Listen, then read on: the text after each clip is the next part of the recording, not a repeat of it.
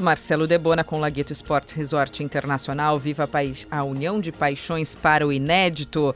Debona, bom dia. Bom dia, Andressa. Bom dia a todos. Eu não acredito que Rocher e Diego Costa joguem o Grenal, por uma razão muito simples. Embora o Grenal pressuponha a utilização dos melhores, ela, ele exige que os melhores estejam muito bem.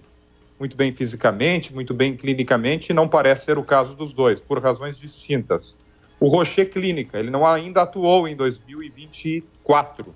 O Inter, claro, prepara, trabalha, tenta recuperar o jogador para o restante da temporada em que pese a importância do Grenal. O Diego Costa não teve pré-temporada, não jogou também ainda nesse ano. Pediu ao Renato 15 dias para trabalhar a parte física.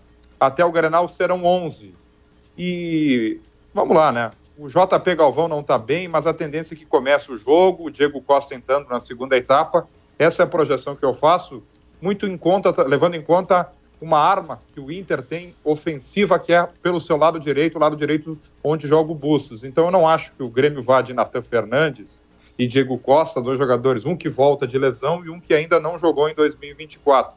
Ainda assim serão dois mistérios mantidos a sete chaves até às 5 horas da tarde do próximo domingo, mas não acredito em grandes alterações para este Grenal, que vale a liderança e que é o primeiro Grenal de muitos que poderemos ter ao longo de 2024, Andressa.